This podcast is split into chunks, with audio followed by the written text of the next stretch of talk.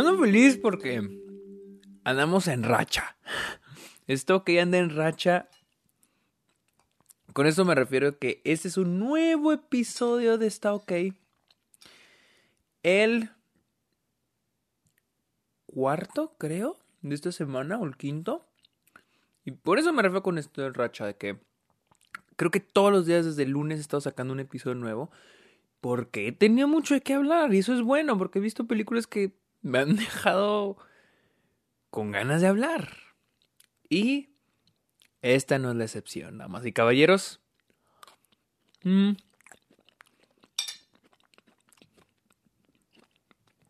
Y como siempre, aquí estoy tragando. Bienvenidos a Está OK, a un episodio donde escuchan, me escuchan a mí, Sergio Muñoz, hablar de películas, a veces de series, otras que otras opiniones, pero lo más importante, me escuchan a mí comer.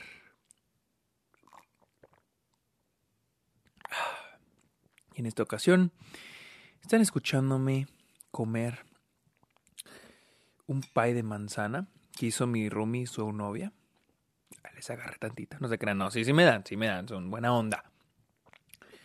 Y una taza de leche. Mm.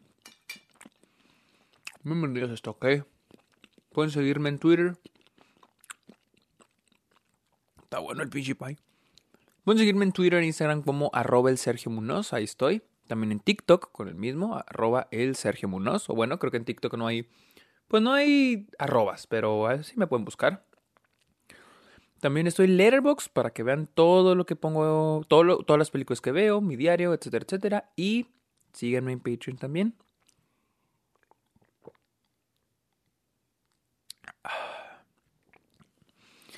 Síganme en Patreon. Y en esta ocasión, en este episodio, como pueden ver, vamos a hablar de Sound of Metal. Sound of Metal está ahorita mismo en Amazon Prime. Y como siempre ustedes saben así, yo soy, se aguantan. Yo siempre empiezo hablando de mi background con la película. ¿Qué sé de qué sabía de la película antes de verla? Nada. Nada de nada. Solo sé que se estrenó en cines aquí en Estados Unidos y se estrenó aquí en Álamo, al cine que voy, pero yo no estaba aquí en El Paso, estaba yo en Misión Natal Delicias y tenía ganas de verla porque pues, empecé a escuchar cosas muy buenas de esta película por parte de los críticos que ya la habían visto. Y dije, bueno, hay que verla. Siento, sentía que era una de esas películas que suenan mucho, pero último no llegan a la, a la temporada de premios. Pero dije, todos modos la quiero ver. Y pues resultó que ayer, creo que ayer o hoy, se estrenó en Amazon Prime. Es original de Amazon Prime, así que la pueden encontrar en donde sea que estén, pues donde sea, en donde sea que estén, la pueden encontrar ya disponible en Amazon Prime por si la quieren ver. Ah, como siempre, voy a tratar de hablar sin spoilers. Eh, muy seguramente no voy a usar spoilers. Eh, aunque ya lo, ya lo deben de saber porque en, el, en la descripción del título dice sin spoilers. Si no dice, muy probablemente sí dije spoilers. A ver, parte donde me voy a tener que detener porque necesito un trago de leche o una probada de pay de manzana.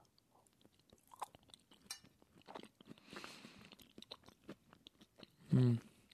¿Cuál pedo? El pay de manzana es mi favorito, la neta.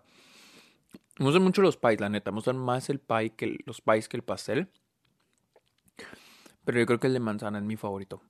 Y la leche, mi bebida favorita también. Ni se diga. Pero bueno, vamos a hablar de Sound of Metal. Esto que les digo es lo que yo ya sabía. Ah, no, no sabía más de esta película. Y no sabía ni siquiera de qué trataba. Entonces empiezo a verla. Y les voy a decir de qué trata. No, no, no, siento que afecte mucho el saber de qué trata.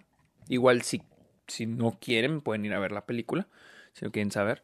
La película trata sobre esta pareja de músicos. Claro que el protagonista es Rubén, interpretado por Riz Ahmed. Y la pareja es Lou, interpretada por Olivia Cook. Uh, Riz Ahmed, para los que no se acuerdan quién es, él sale en Nightcrawler. Él es el, que acompaña al personaje Jake Gyllenhaal. O también sale en Rogue One, creo que también es el villano de Venom. Sí, también es el villano de Venom. Y Olivia Cook es más conocida. Eh, está raro porque Olivia Cook como que de repente se desapareció. Hubo un tiempo en el que aparecía de, de que en todo. Me acuerdo que salió en Ouija. Salió, yo me acuerdo, yo la conocí en Me, Earl and the Dying Girl, en Bates Motel, creo que también sale en Bates Motel, sí, en Bates Motel, y en Ready Player One. Entonces como que hubo un tiempo en el que como que ya no la vi, estoy, estoy checando y sí, como que se desapareció, no sé, no sé. Pero me alegra que esté aquí, se me hace una muy buena actriz, excelente actriz, y me alegra que esté de vuelta en el juego. Pues este es, la historia de estos dos, de estos dos, este, de estos dos músicos que, que tocan, eh, creo que rock metal, es heavy metal. Eh, Riz Ahmed, Rubén, vamos a llamarlo por los personajes. Rubén es el, es el baterista, mientras que Lu es la, es la ah, cantante, la vocalista. Pero eso no es lo importante. Todo cambia cuando de repente Lu deja de escuchar. ¿sí? Y de eso trata la película. Es Lu tratando de adaptarse a la vida de, de, de una persona sorda. ¡Wow! qué gran película. Muy, muy buena película, en serio. O sea, yo, yo me imaginé que estaba viendo una buena, que, iba a ver una buena película, pero no me imaginé qué tan buena iba a ser. La película está, les digo, ustedes ya me han escuchado y probablemente van a decir que, ay, este güey con el guion. Pero para mí el guion es lo más valioso de la película. Mm. Yo, yo es en lo que más me fijo cómo está escrita la película, cuáles son los, eh, los ah, plot points, los twists de la película. A veces muchos se refieren con el plot twist, con un giro en toda la trama, pero a veces yo cuando digo un twist me refiero a cómo cambia la vida del personaje, o cómo cambia el personaje, o cómo cambia la historia. No tanto así de que, ah, era su padre, o ah, siempre estuvo muerto. No, no, o sea, no así como que nos dejen shock. Cuando digo twist, me refiero a giritos de la trama, giros, pero no giros así que te mueven el piso en cabrón, no, no, giros pequeños. ¿Sí? Y los giros no tienen que ser ni tan grandes ni tan pequeños para ser buenos, para ser adecuados al guion. Y esta película es excelente en eso. Eh, pues la historia sigue a, Rubén. Eh, está súper bien establecido qué es lo que quiere el personaje, qué es lo que busca, qué es lo que necesita. Ah, Eso se establece desde el inicio, ¿no? Porque al parecer esto es, la pareja es una... Bueno, no quiero hablar con la boca llena de comida. hmm. Esta es una pareja que... que como músicos al, como que ya están, van en ascenso. Y esto de que, la, de que deje de oír, de que Rubén deje de oír, es como que el freno para los dos, ¿no? Y, se crea toda esta pregunta sobre, sobre lo que quiere Rubén, ¿no? Obviamente Rubén se aferra a la idea de volver a escuchar, ¿sí? Claramente tenemos estos pequeños quereres, o sea, lo que quiere el personaje, que es, ok, tengo que aprender a, a vivir una vida de esta nueva vida en la que no voy a poder escuchar, ¿sí? Convivir con personas que tienen la misma, ¿cómo lo podemos decir? Porque no quiero decir este, no quiero decirlo mal. que tienen este mismo problema. O incluso no llamarlo un problema, ¿sí? Que es lo que también la película quiere establecer. entonces, Rubén, su querer principal, yo creo, en esta película es el querer ser un músico exitoso con su pareja, que es Lu. Pero también vamos yendo, vamos aprendiendo un poco del background, de, qué, de la vida de estos personajes antes de la película, lo cual es muy importante. Em, la película también hace muy buen trabajo tratando de presentarnos a los, a los, personajes. Lo que me gusta mucho, también lo dije con The Guilty en, en, la, en, la, en la mi opinión de Guilty, que la película no usa el primer acto para o sea, obviamente el primer acto te presenta a los personajes, pero no te los prestes, presenta al 100%. Es lo padre, lo que me, me gusta ese tipo de películas donde durante toda la película vamos conociendo poquito, poquito, poquito de los personajes. Más que nada aquí a Rubén, que es el protagonista. Pero incluso a Elu, que eh, la chava, también vamos conociendo un poco más de ella, un poco más cerca del, del, del, del, del último acto, ¿no? Y se me hace muy padre, se me hace muy padre porque lo que van viviendo ellos, lo que van pensando ellos, los hace como personajes y también les afecta en la narrativa de la película. Mm.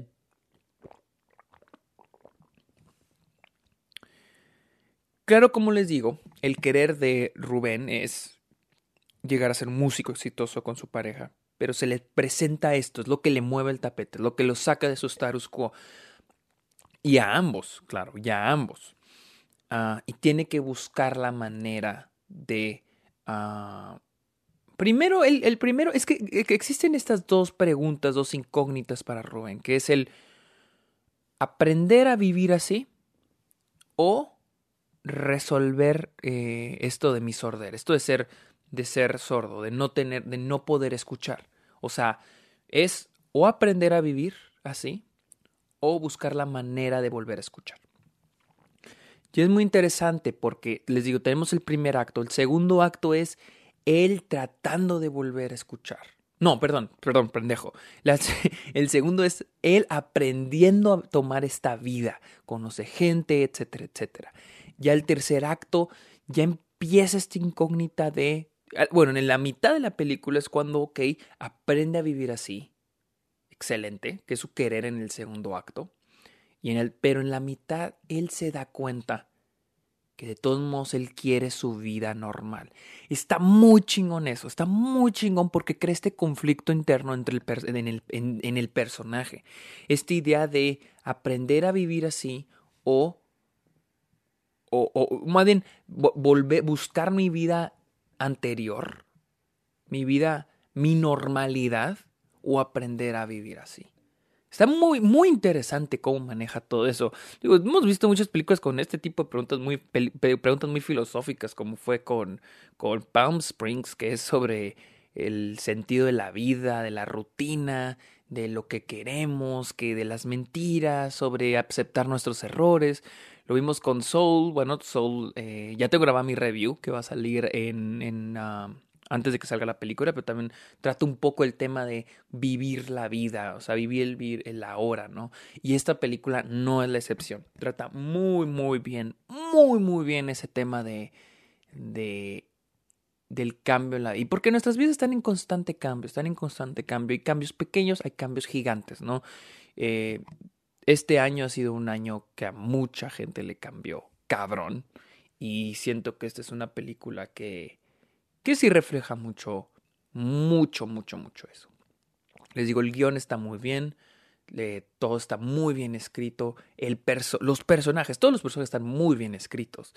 El personaje de, déjenme lo busco, ¿cómo se llamaba? De Joe. Joe es un personaje que, este, que es como que, bueno, Rubén va a un, este, en el segundo acto, él va a un, ¿cómo leemos? A un lugar donde enseñan a las personas con problemas auditivos a vivir así, a tener esta vida, a aprender lenguaje de señas, a aprender a comunicarse con los demás. Eh, y, y, y Joe, este señor es como que el que está a cargo de ahí. Su personaje, wow, o sea, también súper bien escrito, muy buen personaje, Mm, o, sea, y es muy interesante porque él lo tenemos por el segundo y tercer acto y solo está ahí por, por, unos momentos en la vida de, de, de, Rubén, pero está muy bien escrito ese personaje, es excelente, es excelente porque marca, es quien marca la pregunta, es personaje esencial que marca la pregunta de... Eh, que les dije ahorita, que es o, aprender a vivir así o, buscar la normalidad, la normalidad entre comillas. Ah, igual el personaje Olivia Cook, que es este Lu, también genera esta pregunta. Es, muy chingón, es muy chingón que los personajes secundarios. Porque les digo, um, Lu es, es, también secundario, Joe es secundario, el protagonista es Ruben, pero me gusta mucho que estos dos personajes generan estas preguntas internas en el personaje de Ruben. Es por eso que se me hace muy bien escrita la película. Está muy, muy bien escrita esta película. Actuaciones.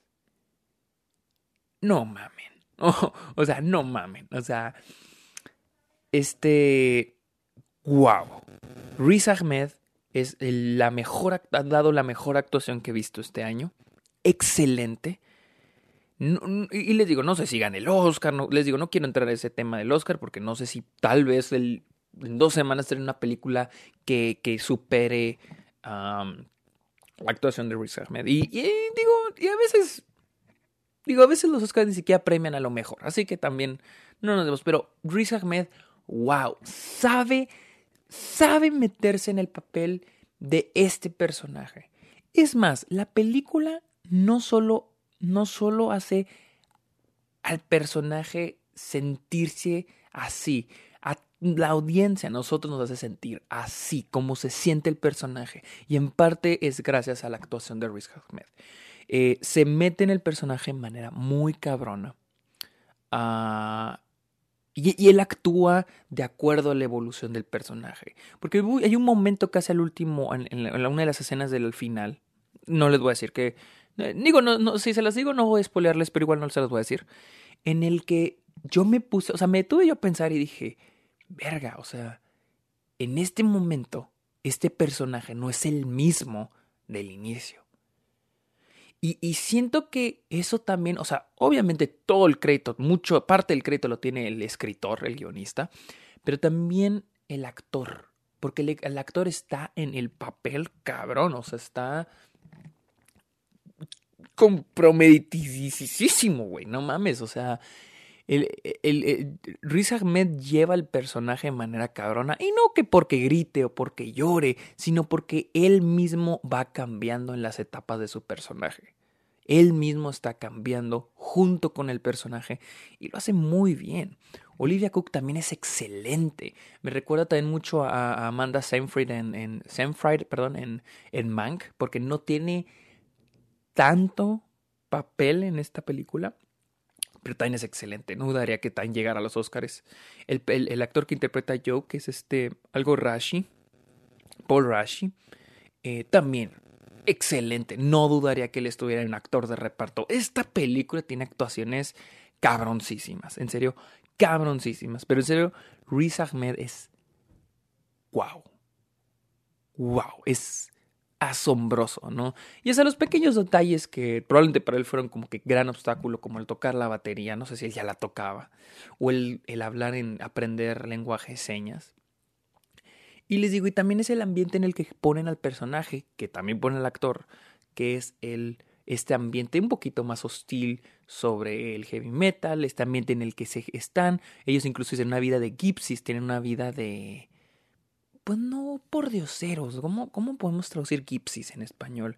¿De hippies? No, no, son tanto hippies. O sea, andan en un camioncito. Ah, a ver, gypsy. ¿Qué significa gypsy? Gitano. Vida gitano. Sí, de vagabundo. Andan en un, en un, en un VR. Eh, y, pero, pero les digo, ¿cómo va cambiando el personaje de acuerdo a las situaciones en las que está? Después lo vemos ya interactuar con niños, interactuar con sus compañeros del, del ah, donde está aprendiendo a tomar esta vida, donde, pues, sí, él no está escuchando.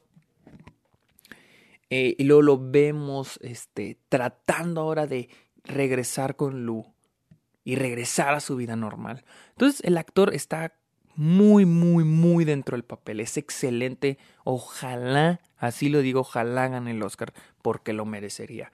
Eh, y si llega a haber uno mejor y lo gana este Riz Ahmed, no me importa, la verdad, él es excelente, es cabronamente bueno.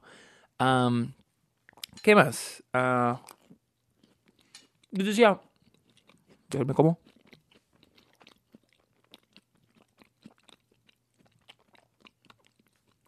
La, dirección de la película es muy buena. Porque nos hace, nos sentir lo que el personaje está sintiendo. Y no solo me refiero al que no esté escuchando, porque sí, él, aquí que tengo Surround Sound en 5.1, se oye la película chingoncísimo, porque está diseñado el sonido en ciertos momentos, en, bueno, en bastantes momentos, escuchar cómo está escuchando el personaje. Que si todo se escucha muffled, que si todo se escucha bajito, que si todo se escucha filtrado, que si se escucha muy fuerte pero distorsionado. Está muy mezclado, muy bien mezclado el sonido. No sé qué tan difícil o qué tan fácil es hacer eso, pero muy bien hecho. Muy bueno el detalle, más bien, muy bueno el, agregar eso. Ah, les digo, son notitas, son, son detallitos que hacen la diferencia con esta película. Pero ya volviendo a lo que les decía, la película hace muy buen trabajo al hacernos sentir como el personaje, pero no de que podamos escuchar como está él escuchando, que se hace, pero no solo eso, sino que también sentimos el dolor. Porque imagínense que de repente dejan de escuchar o de repente dejan de ver. Que es, que es horrible, o sea, es algo horrible y más si estás, o sea, si eres una persona, digo, ya nacer con, una, con uno de estos problemas ya está cabrón. Pero imagínense que estás acostumbrado a escuchar bien y de repente, ¡pum!, ya no tienes esto. Te lo quitan. que te lo quiten, simplemente dejas de escuchar. O, que, o que tengas una excelente vista, de repente, ¡pum!, estás ciego. Es aprender a vivir otra, o sea, no, no, no es aprender a vivir otra vez, es adaptarte a una nueva vida. Entonces, la película hace un muy buen trabajo eh, metiéndonos al sentimiento, metiéndonos, poniéndonos en los zapatos de este personaje. Y vuelvo a lo mismo, también es el genial trabajo de Ruiz Ahmed. la edición es también muy buena.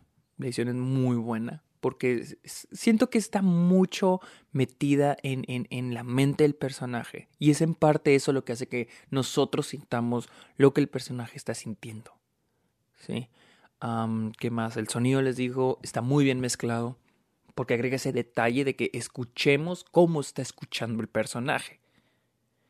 Eh, y creo que hace muy grande, una gran diferencia, incluso con el final. Ya cuando van al final, van a ver cómo hace gran diferencia. Si no tienen surround sound, ah, eh, traten de verla con audífonos. Si no, no hay problema, pero traten de verla con audífonos porque sí, sí hace una gran diferencia ah, el hecho de que agreguen este tipo de detalles, el, el cómo está escuchando el personaje. Y al final de la película, ojo, no va a spoiler, pero no voy a decir spoiler, pero quiero escribir un poquito el sentimiento, no ni siquiera lo que pasa al final. Pero al final de la película em, es importante estos detalles del sonido porque eso nos, nos concluye, nos soluciona el final del personaje. Llegamos a la conclusión gracias a ese detallito. Eso es parte de la, de la dirección, ¿no? Excelente dirección. Vamos a ver quién dirigió esta película. Vamos, ya hablamos de los actores. Vamos a ver quién la dirigió. Está viendo ahorita, pero Darius Martyr, que al parecer no ha dirigido nada más que, creo que es esto, un, un documental, Loot. Es todo lo que dirigió este señor. Escribió The Place Beyond the Pines con Ryan Gosling y Bradley Cooper. No me acuerdo de esa película. sí la había disfrutado, pero la escribió nada más. Y al parecer nada más. Es todo lo que ha hecho. Al parecer al parecer esta película Sound of Metal es su primera película de ficción, porque tiene un documental. ¡Wow! ¡Wow! Mi queridísimo Darius, sigue haciendo películas. Haznos un favor y empápanos de cine, güey. Porque qué pedo, te la rifaste, cabrón. Un detalle rápido es de que la fotografía está muy buena, nomás que algo chistoso me pasó a la chingada. Hemos estado fallando un poco, ha estado fallando el internet pero de manera muy rara. Como que nuestras, nuestras televisiones y nuestras computadoras se están desconectando y están batando para conectarse. Es un problema del modem. No sé qué chino está pasando. Entonces cuando empecé a ver la película, eh, eh, batallé un poquito para conectarla. Con, entró el internet muy bien al último y empecé a ver la película. Y noté que estaba la el exposure, que se llama en, en inglés el exposure, no sé si, si, está bien dicho si en español exposición, o sea, es, es el término exacto, pero no sé si también se le conoce así en fotografía, está muy bajito, o sea, está muy opaco este pedo, está muy oscuro, es esas de que tienes que cerrar los ojos así a la chingada, tienes que hacer los ojos chiquitos, ¿no?